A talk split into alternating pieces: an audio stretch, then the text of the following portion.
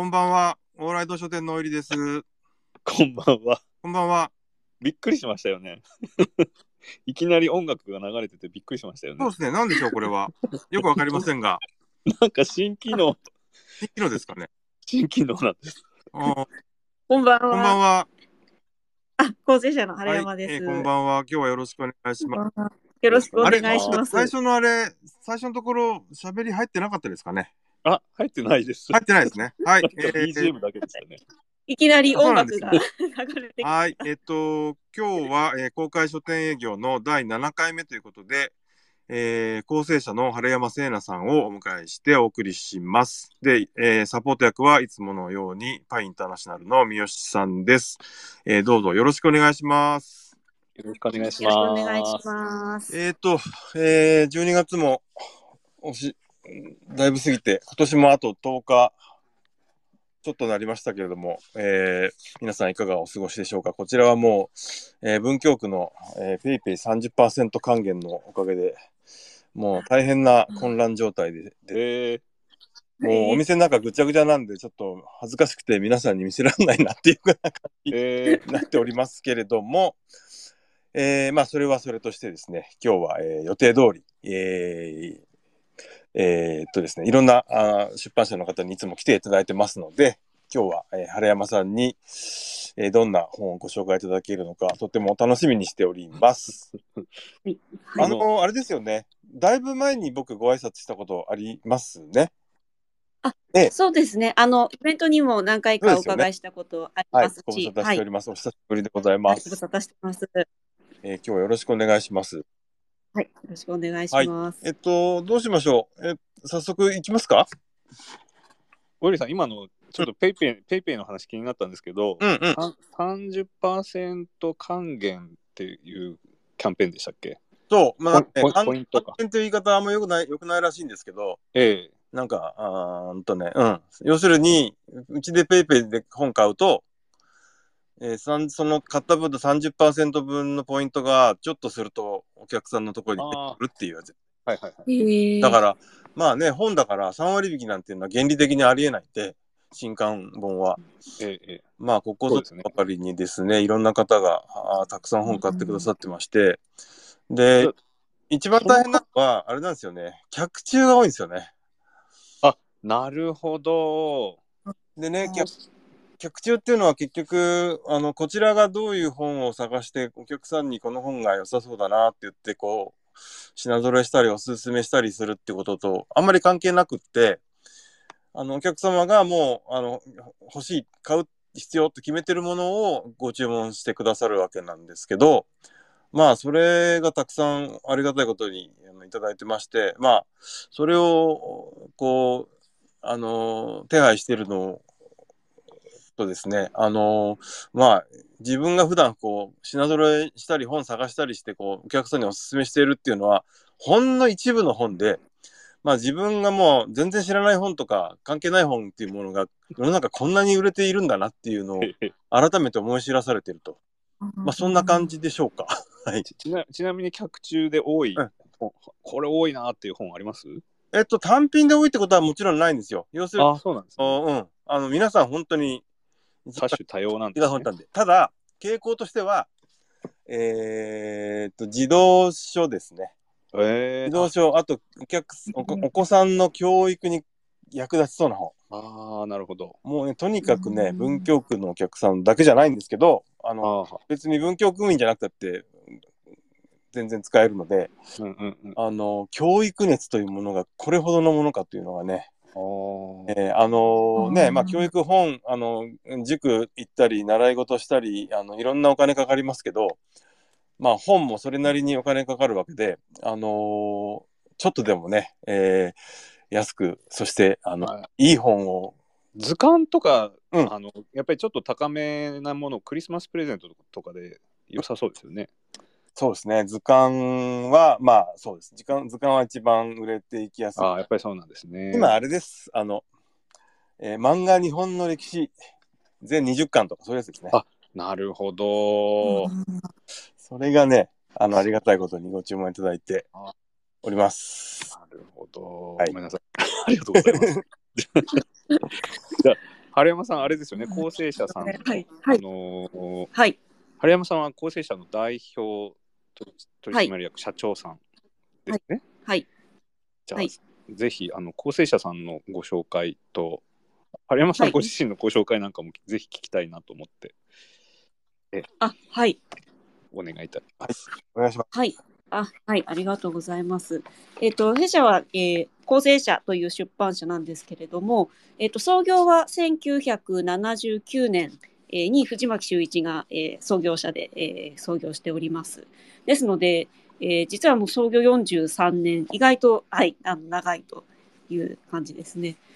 で、え当初は、当初はと言いますか、最初、創業時の、まあ、理念と言いますか、えスタート時はハンセン病の、え患者さんたちが書いた文学作品を本にするという仕事を、まあ、主に中心として、えやって、えおりました。今もそうした関連の単行本も、え出しております。で一番大きいのは、え2010年に完結したんですけれども、ハンセン病文学全集という、まあ、患者さんたちが書かれた文学作品を、まあ、小説とか短歌とか詩とか俳句とか、ジャンルごとに分けて全10巻で全集で、えー出すという、えーあの仕事をしておりました。でこういったものと同時に90年代、えーには、えーなんて言うんでしょうか、えー、と資料の復刻版なんかも、えー出しておりまして、明治雑誌記事作品修正というような、えー古い雑誌の目次の復刻の仕事なんかも、はい、しておりました。でこれを元にして今、えー、ザサクプラスというデータベースを運営しておりまして、これは、えー明治の、えー明治時代から現在までに刊行されている雑誌の目次を、えー一覧で検索できるデータベースなんですけれども、これを、まあ、大学図書館に、えー販売する、大学図書館を中心とする、まあ、研究機関さんに販売するという仕事をあのしております。ですので、今は、まあ、単行本の刊行と、このデータベース事業の、まあ、2つの軸を持って、えー会社を運営しております。で今はハンセン病関係の本は、えー少なくなっておりまして、えー今日ご紹介する、えーような、えー普通の単行本であるとか、それから文芸関係の本、まあ、主に人文社会学を中心にする、えー単行本を刊行しております。はい。はい。ありがとうございます。はい。このデータベースを販売しているっていうのがすすごい新しい事業だなと思ってその近近代文学をその、まあ、書籍として刊行するにあたって、まあ、たくさん目次だとかその集められてらっしゃったってことなんですよね？あそうですね。ただこれは文学に関わらず、あの歴史、日本にか日本に関する歴史を調べる、えーということであれば全般的に使えるデータベースなので、必ずしも文学だけではないですね。むしろ文学はその中のごく一部といった、はい、いろんないろんないろんな雑誌雑はい誌ですかね、雑誌媒体の目次ってことですかね。そうですね。雑誌の目次を検索できるまあデータベースを、はい、作っておりますな。なんで実はこれも2008年からやっているので、もうすぐ15年と、はい、いうことになります。大大学大学のお客さんすごい多いわけですよね。やっぱりそうですね。近代を研究する方々。はい。このこのだ誰ですか？その例えば小林秀夫さんどこで書いてたのかとかっていうのがもう一覧できちゃうわけですね。そうですね。はい。そういったものが、あの、時系列的にずらっと、はい、明治初期から現在まで横断的に検索できるというものを作っております。はい。もうだからオリさんこれあれですよだから在庫、在庫がないものを販売しているわけなのでデータベースですからうんうん。ここれが構成者さんすごい支えてますよね。すいません。そうですね。はいうーん。ごめんなさい。で、はい、わはい、私は、えっ、と、2017年の、はい、9月から、えー、2代目にえー就任しまして、それ以来、はい、代表を務めております。なるほど。はいえー雑誌のはい目次のデータベースなんですね。そうです。はい。いつ誰がどんな雑誌にどういう記事を書いたのかということを調べることができるデータベースですね。素朴な疑問ですけど、どうやって作るんですか？古い雑誌を当たるってことですか？そうですね。あの、ふ本当にど泥臭い仕事といいますか、古い雑誌の目次をひたすら集めてきて、入力して検索できるようにすると、まあ、もちろんあの記事までは入力しないので目次だけですね。目次を集めてきてえひたすら入力して検索できるよデータうにしてます。ベースで目次を見検索して、あ、これはいと思ったら、これを研究に使いたいと思ったら、その本はい。はを研究する人は古本屋さんに探してもらうってことですか？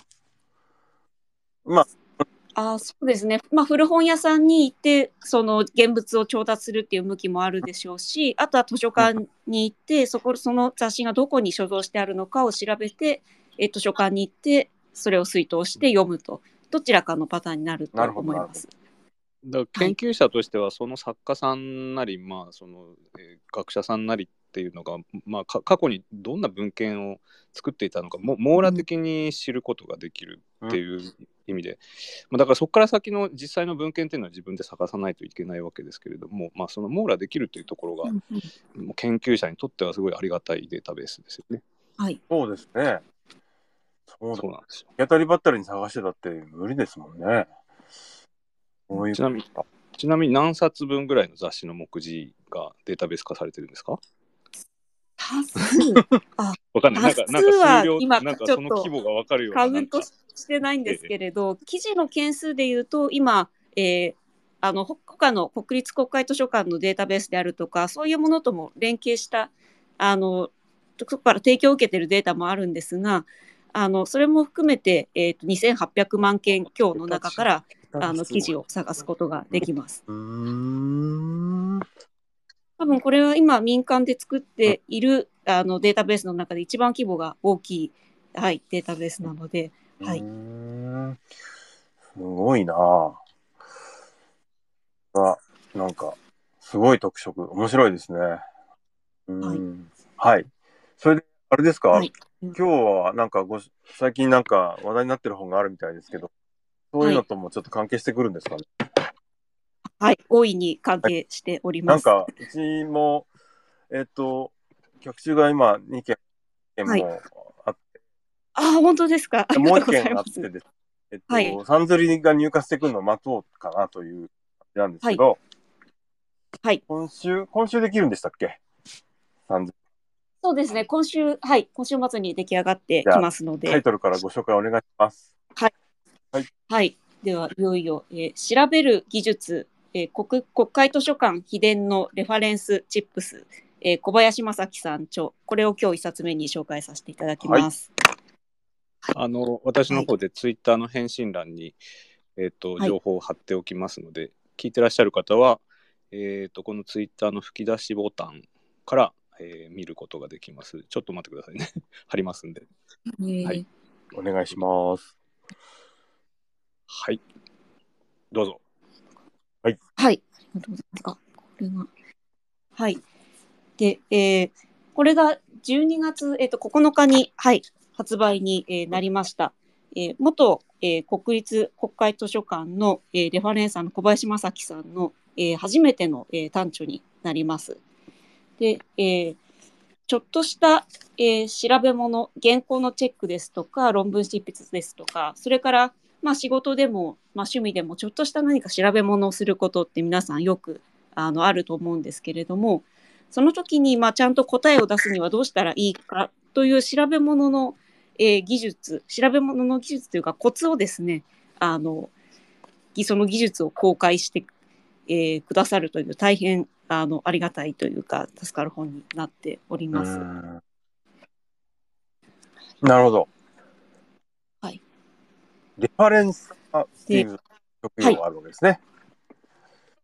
そうですね、はい。で、レファレンス、この、えー、と副題に国会図書館秘伝のレファレンスチップスというのが、まあ、副題に、えー入っております。もともとうちのメールマガジン、まあ、毎月1回配信してるんですけれども、ここであのずっと連載していただいていて、まあその時から、えー結構反響というか反応が非常に大きいあの連載でした。で、えーレファレンスっていうのはあの調べ物相談ですね図書館においてその図書館員のレファレンサーの方が利用者の方の、えー質問に、えー答えるということをあのレファレンスというんですけれども、えチップスっていうのはまあ、その際のコツ、技法というような、えニュアンスで、えレファレンスチップス、調べ物のコツを伝授するという意味で、レファレンスチップスという題で、えーずっと連載しておりました。で、これをもうちょっと、その、研究者の方たちだけじゃなくて、一般の人にもやっぱり使える調べ物のコツがここには含まれているということで、今回は単行本化にあたって、えータイトルを調べる技術というタイトルにして、えー副題にこのレファレンスチップスっていう言葉を残したという形になります。なるほど。なんか例えば例えばどんな、えーチップスがあるんですか、で、えー例えば、えーこの目次の中でちょっと、えー、何でしょう、面白いというか、あの、わかりやすそうなものをいくつか挙げると、例えば、えー見たことも聞いたこともない本を見つける技ですとか、えーそうだなどういうこと？えー 現に今使えるネット情報源の置き場とか、えーネット上で確からしい人物情報を拾う技とか、こういったことがあのあ。目次として立候されておりまして、見たことも聞いたこともない。って、あの図書館さんでなんかつはい、あの作られた何でしたっけ？100万回死んだ猫でしたっけ？あのはい、はい。なんかそんな そんな本ないんだけどどこにあんのかな？みたいなのを調べる技ってことですね。ちょっとなんかそれともまたあの近くてちょっと違うような気がするんですけれどよつまりそのこういうジャンルのこういうことについて書いてある本が読みたい。でもそんな本は存在してるかもわからないしタイトルもよくわからない。でもこういうジャンルのこういう分野の本が読みたい。って思った時にそれをどうやって探せばいいのかということがここに書いてあったりするわけなんです。なるほどね。はい。それで、まあ、我々書店だと、まあ、はい。そういうなんか、あの、あ、あ、曖昧な、あの、お客様からのニーズ、よく受けることあるんですよ。なんか、ええ。あの、ちょっと明るくなる気分の本が読みたいとか、無茶なこと言われるんですけど、はいはい。で、まあ、忙しいと、書はい。署名のタイトルの一部でもわかんないと、ちょっともう調べようないですね、みたいなこと言っちゃうわけですね。うんうんたら、はいそれは要するに、まあ、単語の検索はいにとどまっているから、そこまでで止まっちゃってるっていうことですね。ええその先どう調べるのかっていう、まあ、奥義があるわけですね。そうです。ね。ううんん、はい、コツが、でこれって。それを調べるときの具体的な、そのはいツ、ールというか、道具っていうのは何になるんですか、その図書館の中の、はいはいなんかデータベースだったり、な何を、いろんな道具があるわけなんですかね、その時使う。はい、はい。そうですね。でも、ここの中では、えっ、と、主にやっぱりネット情報源を中心に、あの、紹介、はい、されてなるほどい。ます。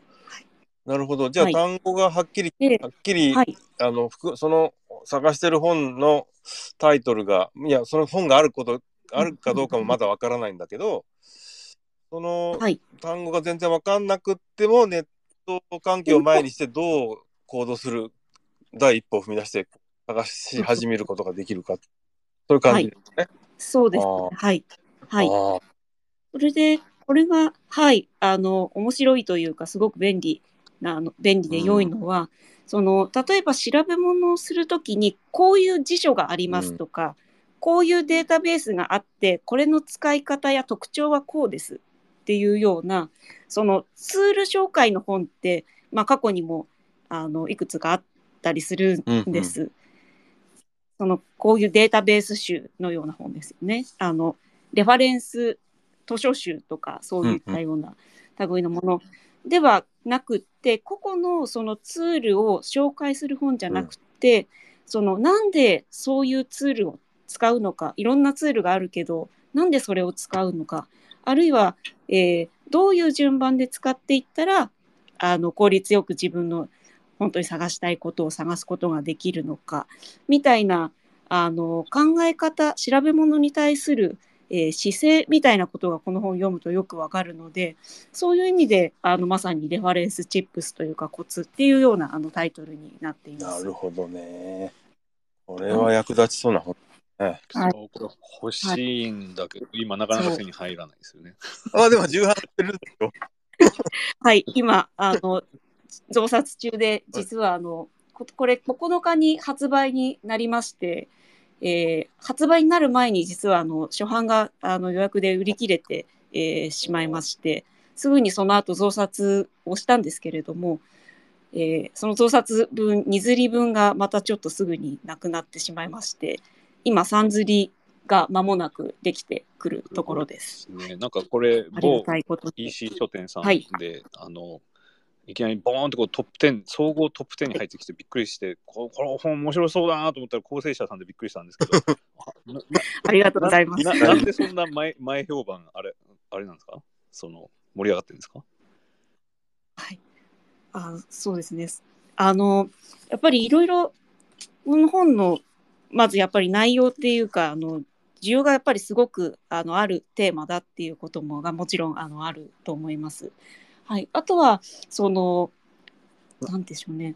あの、周りのネット上の方たちがすごくこの本のことを応援してくださる方がすごく多くって、例えばこの帯に、あの、独学大全の著者の読書ザルさんがコメントをくださっているんですけれど、えーここに私が私淑する探し物の魔法使いが書いた司書の奥義を公開した本ですというふうにコメントを、はい、いただいております。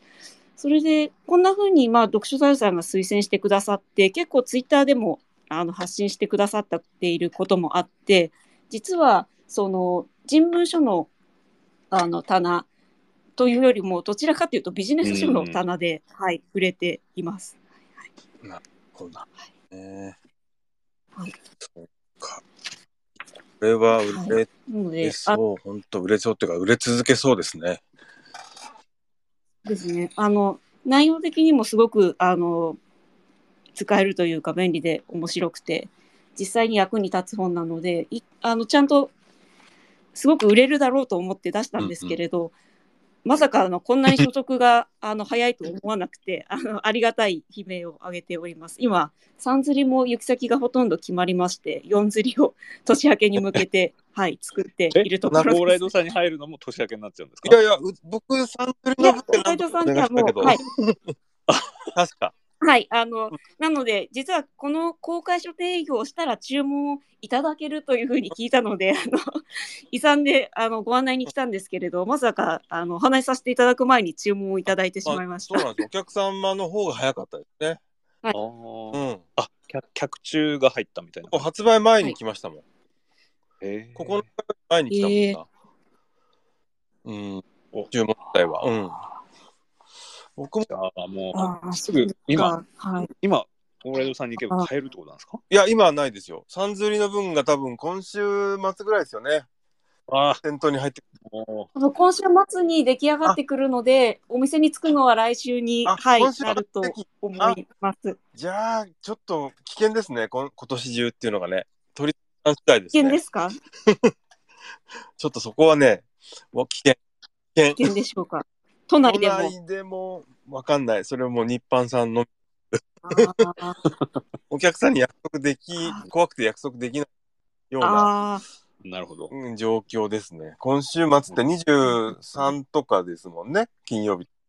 そうですね。23にできる、出来上がるので、26にそこを、はい、月曜日にお売れしする予定なんですけれども。でもな？ギリギリ28まで入ってくると思うんで。確か。うんそうですよね。はい。そうか。じゃあ、年末年始。はい。年末年始までに届きますように。はい。まあ、に入会してきたら、ゴーライドさんのこのアカウントの方でもアップされますもんね。アカウントでアップ？アカウントでアップ？あ、このツイツイッターで。あ、そうですね。そうですね。はい。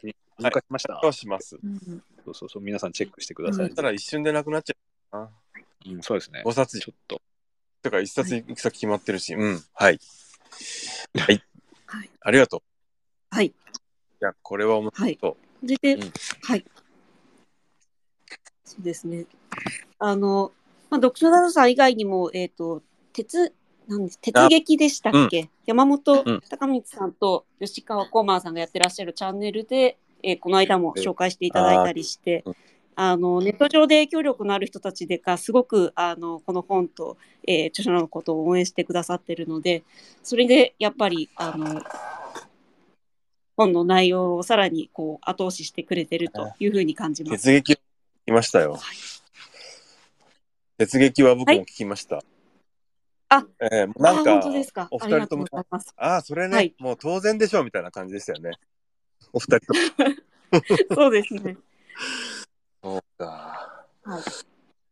はい。まあ、かといってそんなになんていうか意意識が高いというかその難しい本ではなくて、あの冒頭のところに「こんな人に向いてますこの本は」という項目が挙げられていて、えー、といくつかこの本を読んでほしい人というのをあの小林さんが挙げてくださってるんですけれど、まあ、例えば仕事でちょっとした調べ物をする人編集者翻訳家構成者記者、まあ、こういった人たちは当然参考になると思うんですけれどその他に引っ込み思案で質問をしづらい人 それから調べ物をしたいのに図書館に出かけづらい人っていうのが、うん。えー上がっていてですね私はこの部分がすごくあの個人的にはとあのうん。好きなんですけれど、要は調べたいけどいつでも誰でも図書館に行けるわけではないですしなんか人には聞きづらいなって思うこともあるじゃないですかたくさん。あとはわざわざ調べ物に行ったり何か深く行くほどのことじゃないけれどでもちょっと調べたいっていうこともありますし、うん。でもそういう人でもつまり調べ方のコツどういうふうに、えー何を使ってどういう順番で調べたらいいかっていうことが分かっていてネット系の情報源を使って自分でセルフでレファレンスを自分ですることができれば結構いろんなことが調べられるんだということがあのこの本を読んでくださいただけるとすごくよくわかりますのであの好奇心旺盛な人でしたらもうどなたでも楽しんであの読んでいただけると思います素晴。らしいな。こはいれ、大井さん、4釣り分も注文しておいた方がいいんじゃないそうですか？ですね。はい、ぜひご予約ください。40分10冊 ,10 冊だな。ああ、それは。あありがとうございます。あの四釣りは1月10日に出来上がってきますので、翌11日にはお入れできると10冊お願いします。はい。番宣は後ほど。番一宣は後ほど冊ありがとうござはいい。ます。それで安心して僕も買うことができます。はいありがとうございます。ありがとうございます。はい、ありがとうございますね。あのお正月中にちょっと多分ネット関係の記事がなんかがい出たりするという話も聞いているので、年明けもちゃんと動くと思います。素晴らしい。ありがとうございます。はいはい素晴らしい。はいね。はいそ、したら、はい。じゃあ、えっとは、一冊目はこれぐらいにしてですね。はい。はい、いかがでしょうか？ですね。はい。はい。で、えーこれと関連して今日もう一冊、二冊目で、えっ、と、ご紹介したいのが、えーレファレンスと図書館、えーある図書館司書の日記、はいという本を、はい、ご紹介したいと思います。返これは信欄、にも投稿いたしました。あ、あと聞いてらっしゃる方、もし質問あったら、この返信欄にあのツイートで入れてください。あの、ね、質問もお答えできますもんね。そうです。はいお願いします。お願いします。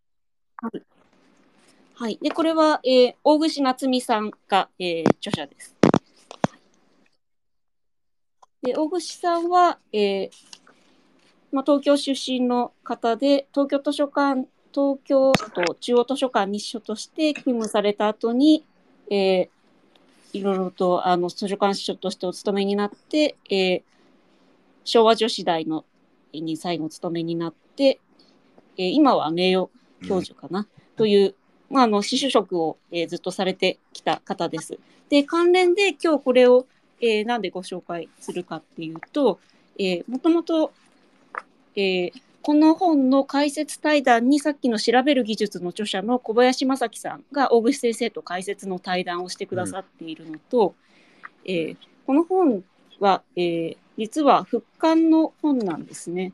えー定本は1994年に日外アソシエイツ社から、えーある図書館相談員の日記というタイトルで、えー刊行されていたものなんですけれども、ここに小林さんとの解説の対談をつけて、えーかつ、えー作品をつけて、えー出したというのが、えーこの本だ。ということで、えー今日紹介させていただきます。はい。はい。で、えーこの本はですね、えーレファレンス現場に、あの、司書として務めていた大串夏美さんが1988年の、えー9月から89年の1月までにあの図書館でレファレンサーとして働いていた方々のか働いていた時の日記をあの本にしたものなんです。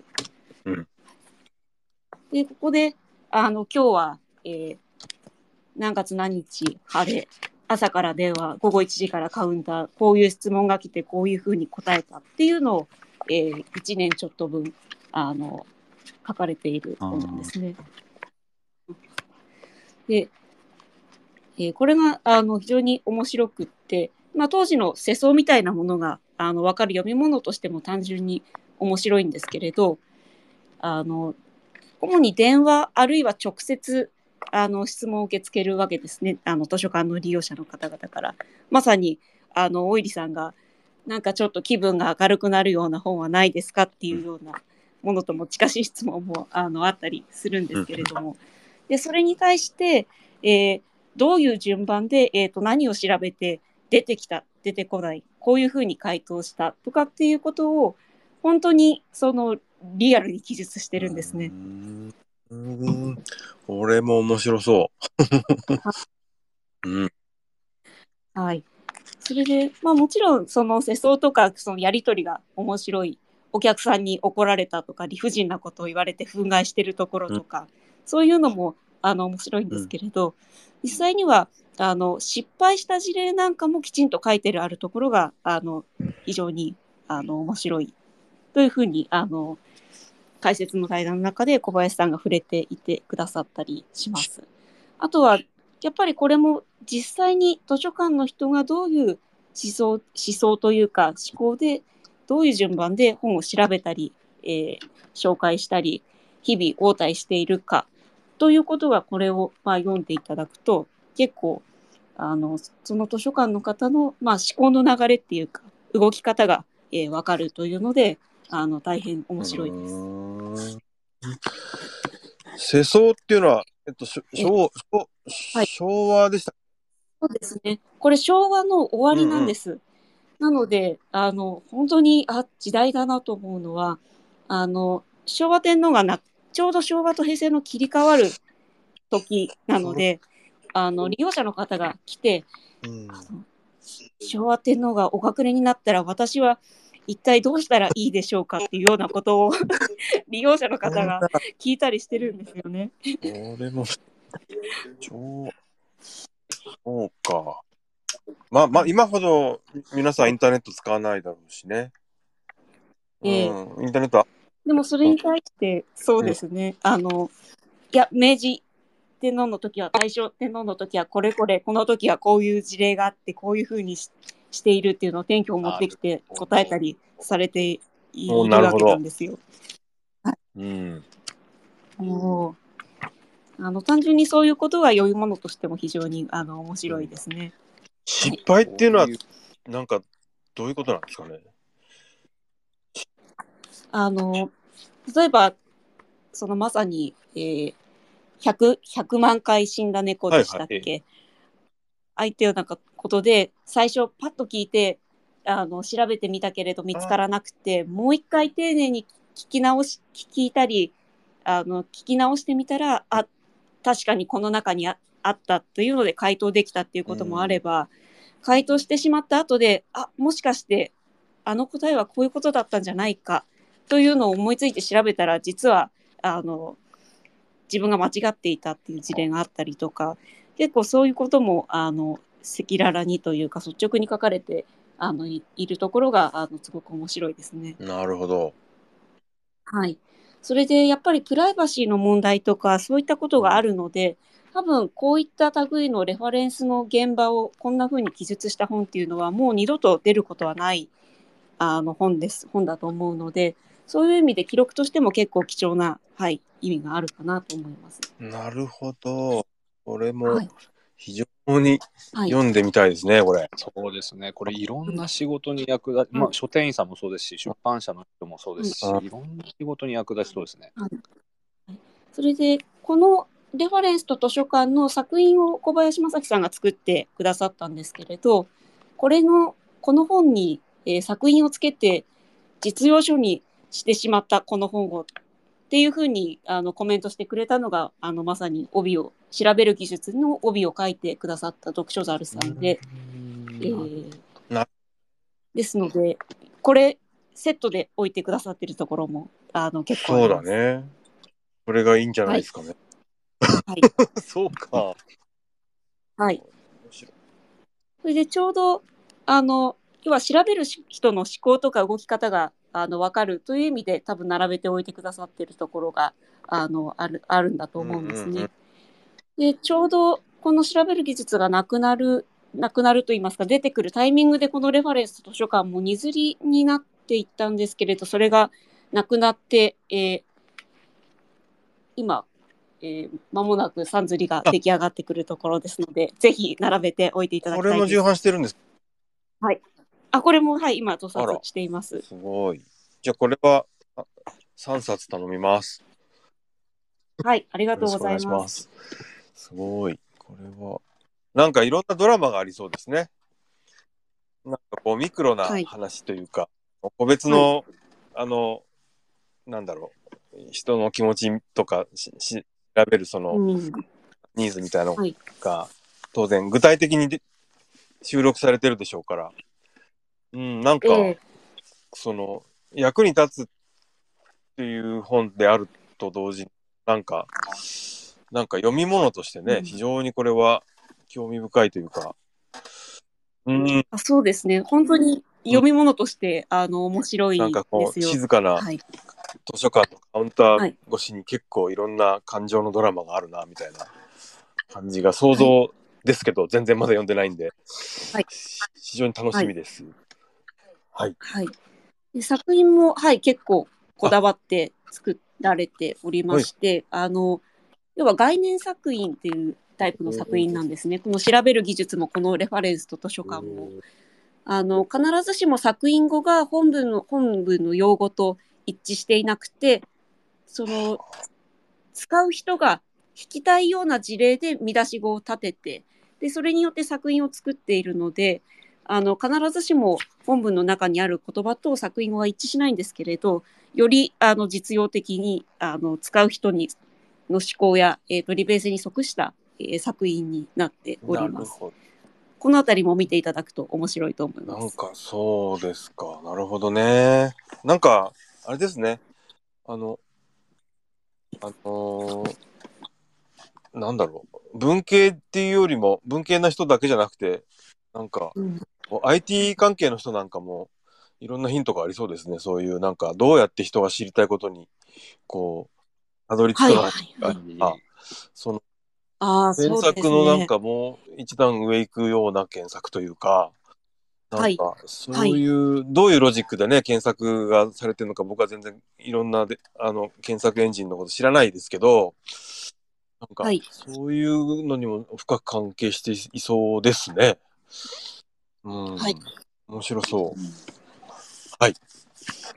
はい、おすすめです。ありがとうございます。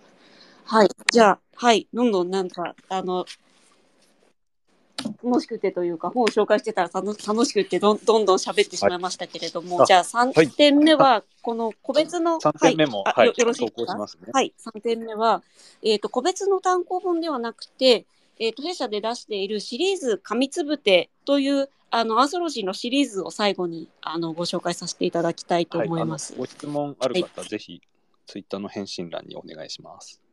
はい、どうぞ。はいえーはい、紙つぶては、まあ、あの紙はペーパーの紙で、つぶてはあの石石つぶてのつぶてで紙つぶてというタイトルで文学作品を編む、えーアンソロジーを刊行しております。で2016、えー16年かなに創刊して今、えー16巻目まで、えー出しています。でこのアンソロジーが、えーちょっと切り口が、えー従来のアンソロジーとはちょっと異なった変わった切り口で、えー編んでいるというところに、えー結構特徴がありまして、うんえー一冊目が、えー闇市うん。これはマイク・モラスキーさんの編。で、二冊目が外傷。これも、えーマイク・モラスキーさんの線なんですけれども、まあ、ちょっと社会的な、えーテーマがあるものを中心に、えー特に、えー文学作品に、えーこだわって、えーアンソロジーを、はい、集めております。なるほど、面白そう、これも。えー、はい、なので、この中でどれも、あの、まあ、有名な作家の作品から、えー単行本に今まで入ってなかったようなマイナーなものが入っている感もあれば、で、結構、粒揃いで、えーいろいろ面白いテーマでやっているので、えーダッチワイフなんて感もありますし、ゴミ田んぼ、さ一番新しいものは、えー女中ですね。あの、人のお家で、えー働いていた女性たちが登場する作品を集めた女中って、いうテーマがあったりとか、いっぱいあるので、どれを、えー特によって紹介しようかなと思ってちょっと迷っていたんですけれども、えー今日は、えー、と小林さん関連でということで、9巻目に出した図書館上長を、えー特に紹介したいと思います。はい。で、図書館上長は、えー上長は情けに調べる。図書館は、あの、ライブラリーですね。はい。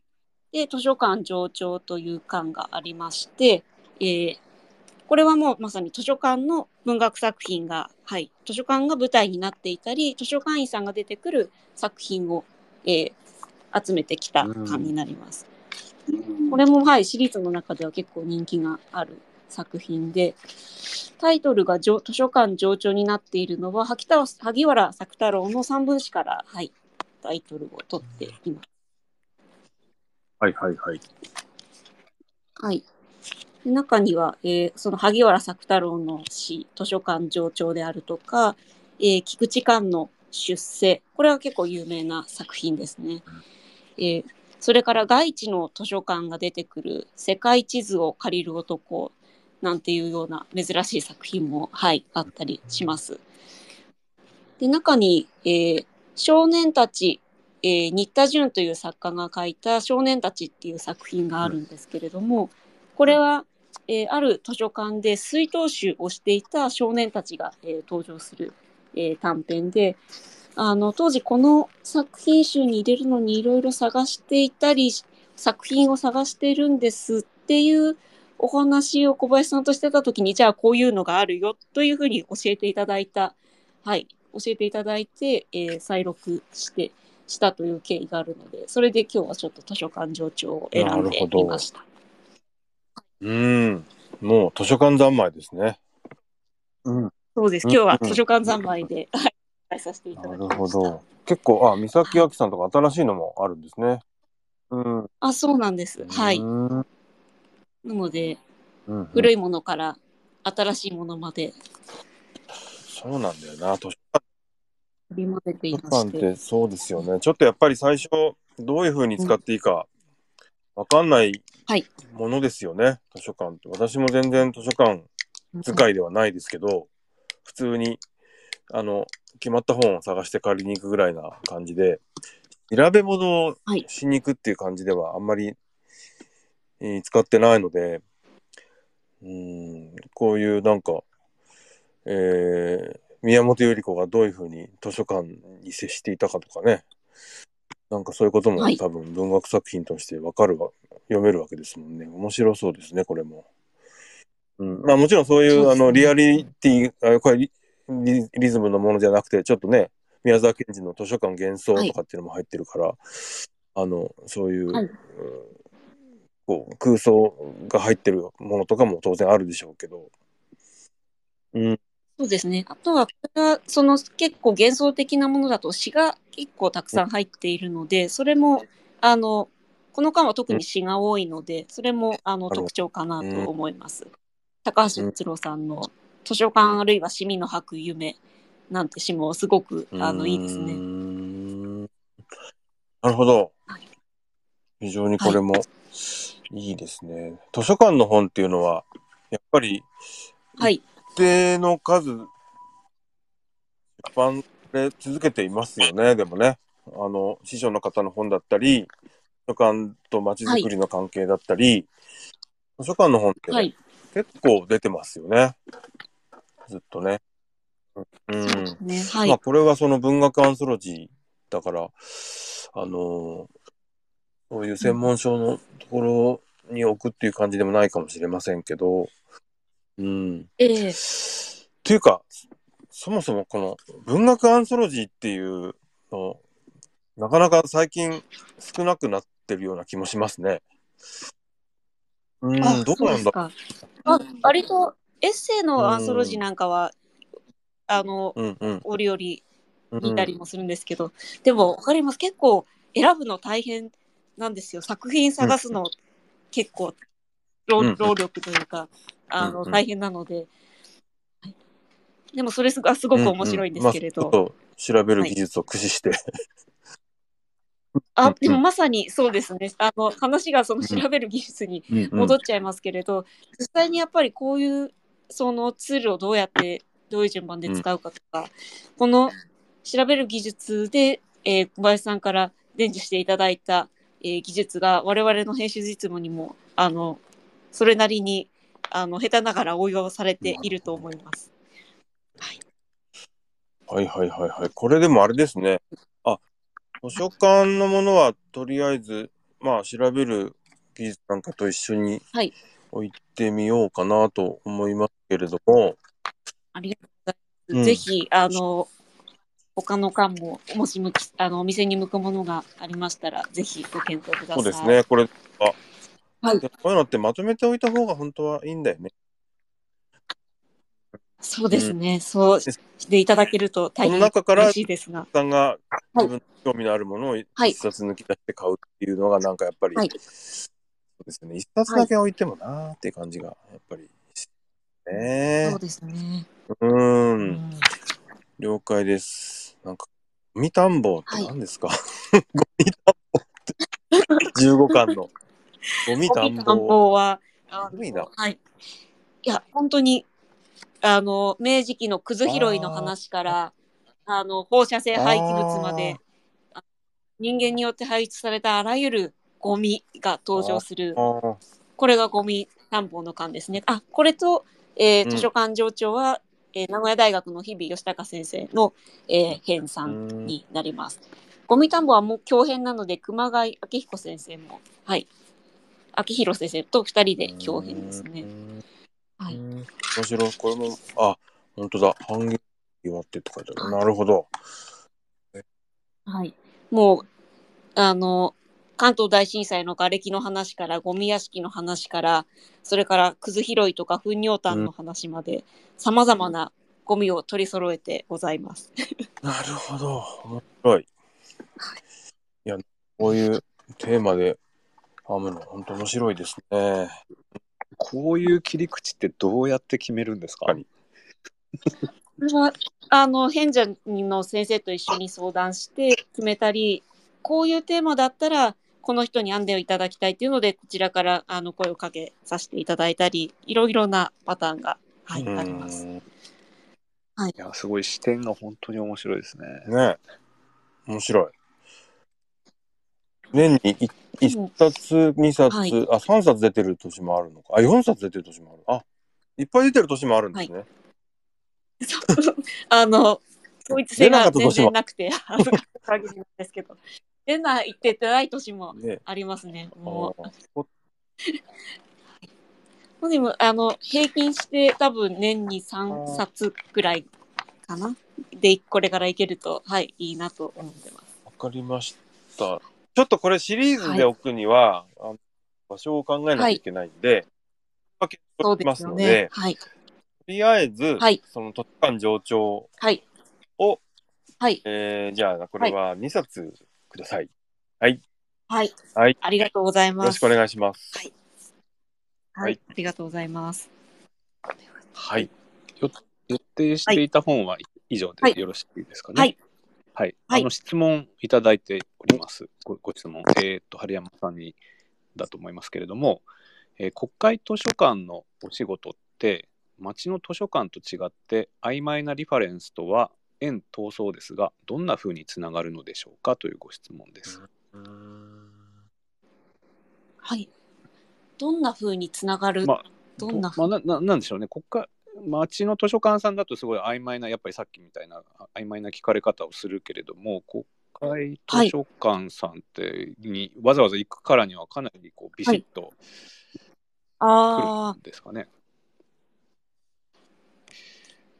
どうなんでしょうんうかね。その、私が図書館でレファレンスを受けてるわけではないので、えーな、なんてちょっとお答えしようかなと迷っちゃうんですが、ただ、その、例えば国会図書館などでどういうふうなことが質問されているのかということであれば、この本の中の、えー一章にレファ教 DB の読み方っていう章があるんですレフ。ァ教デイビはい。で、これはレファレンス共同データベースというデータベースがありまして、その全国の図書館で受けたレファレンスの事例を登録してあるデータベースなんです。ここで、この図書館でこういう質問を受けました。あこのように回答しましたという事例が、えーたくさん登録されていて、それは公共図書館で受けたものもあれば、国会図書館で受けたものも、えーあるんですけれど、そこをおそらくご覧になれば、えーそれでと国会図書館で回答してある、えー事例を読めばどういう質問が来てるのかということが、えーわかるのではないでしょうか、多少は。そんなものがあるんですね。はいそんなものがあるんですよ。そしてこので、ここの最後の章で、えー最後の章かな。レファ教データベースの読み方という章も、これまた大変、あの、面白い章で、えー人のレファレンスの記録、誰かがした質問の事例を自分が読む、自分が、自分の調べ物に役立つように読み替えるにはどうしたらいいかっていうことを、えーここで回答して、えー一章で小林さんに書いていただいております。はいここもまたすごく面白いですね。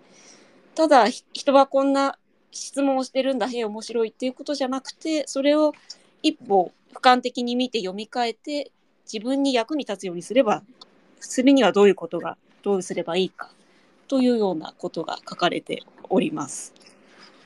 はい。はい。ということで、なんていうか、このレファ教データベースというもので少しそういったことがわかるかもということで答えになっておりますでしょうか。いいと思います。よろしいでしょうか。まあ、今、ちょっとレファレンス共同データベースでインターネットで調べたらすぐ出てきたので、ちょっとそのリンクも貼っておきました。あの見てる方は右下の吹き出しボタンから見ることができます。はい。はい、ありがとうございます。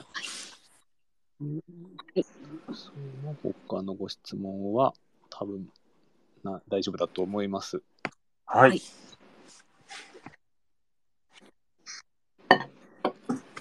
はい。じゃあ、いや、すごい面白かったですよね。ねえ、本当に。ありがとうございましたまた違う世界が。ごめんなさいまだありました？あありました？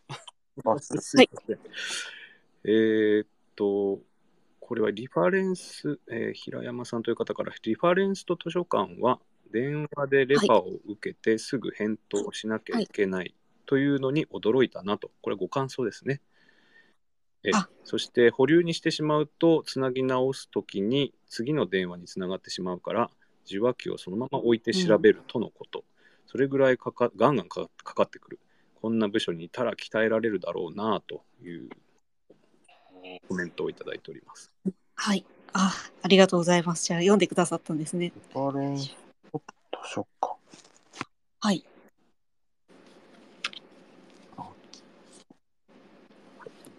これは、調べる技術のかななくて。こっちかなレファレン、あ、レファレンス図書館の方か。なるほど、なるほど。はいあの、昭和の、うんはい。時代のね。はいはいはい。そうかそうか。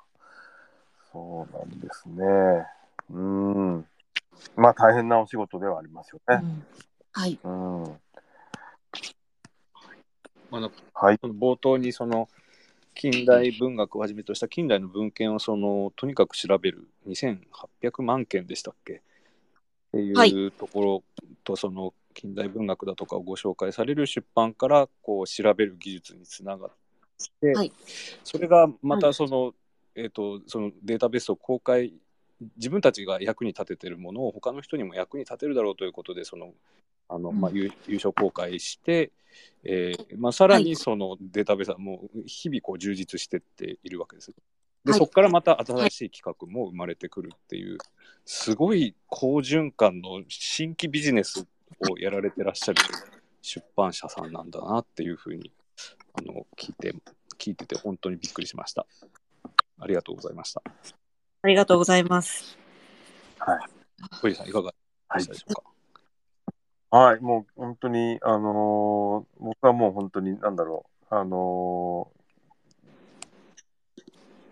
ー一見ね、調べる技術ってね、はいあの、非常にこう、なんか、素朴なタイトルだけど、まあ、検索すれば何でもわかるじゃん、みたいな、うん。なんか、ついなんか思い込みがちなんですけど、はい。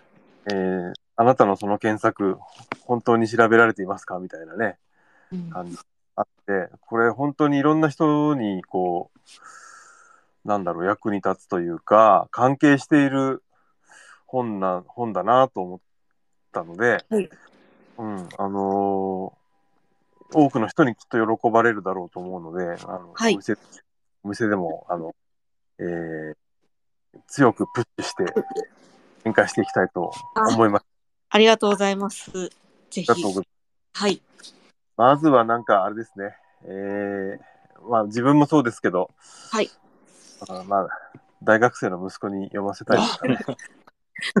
あの自分が卒論書くときにこれを読んどけばよかったって書いてツイッターに上げてくださってる人たくさんいます。なるほどね。うん。いや、本当に、あの、なんだろう。とても、えあの、役に立ついい本なんだろうな、期待が高まっております。はい。